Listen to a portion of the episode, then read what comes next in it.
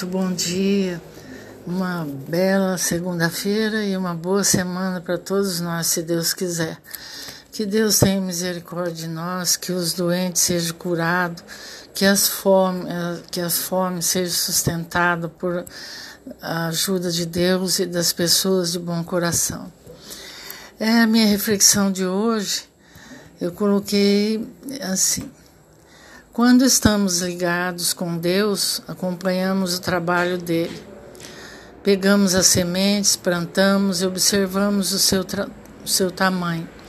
Às vezes muito pequenas e às vezes grande. Então plantamos, colocamos água, às vezes sim, outras não.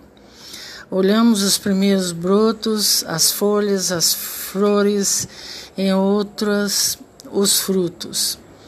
E aí começa novamente. Algumas pessoas observam com amor e até orgulho de se ver o que o trabalho em conjunto com Deus.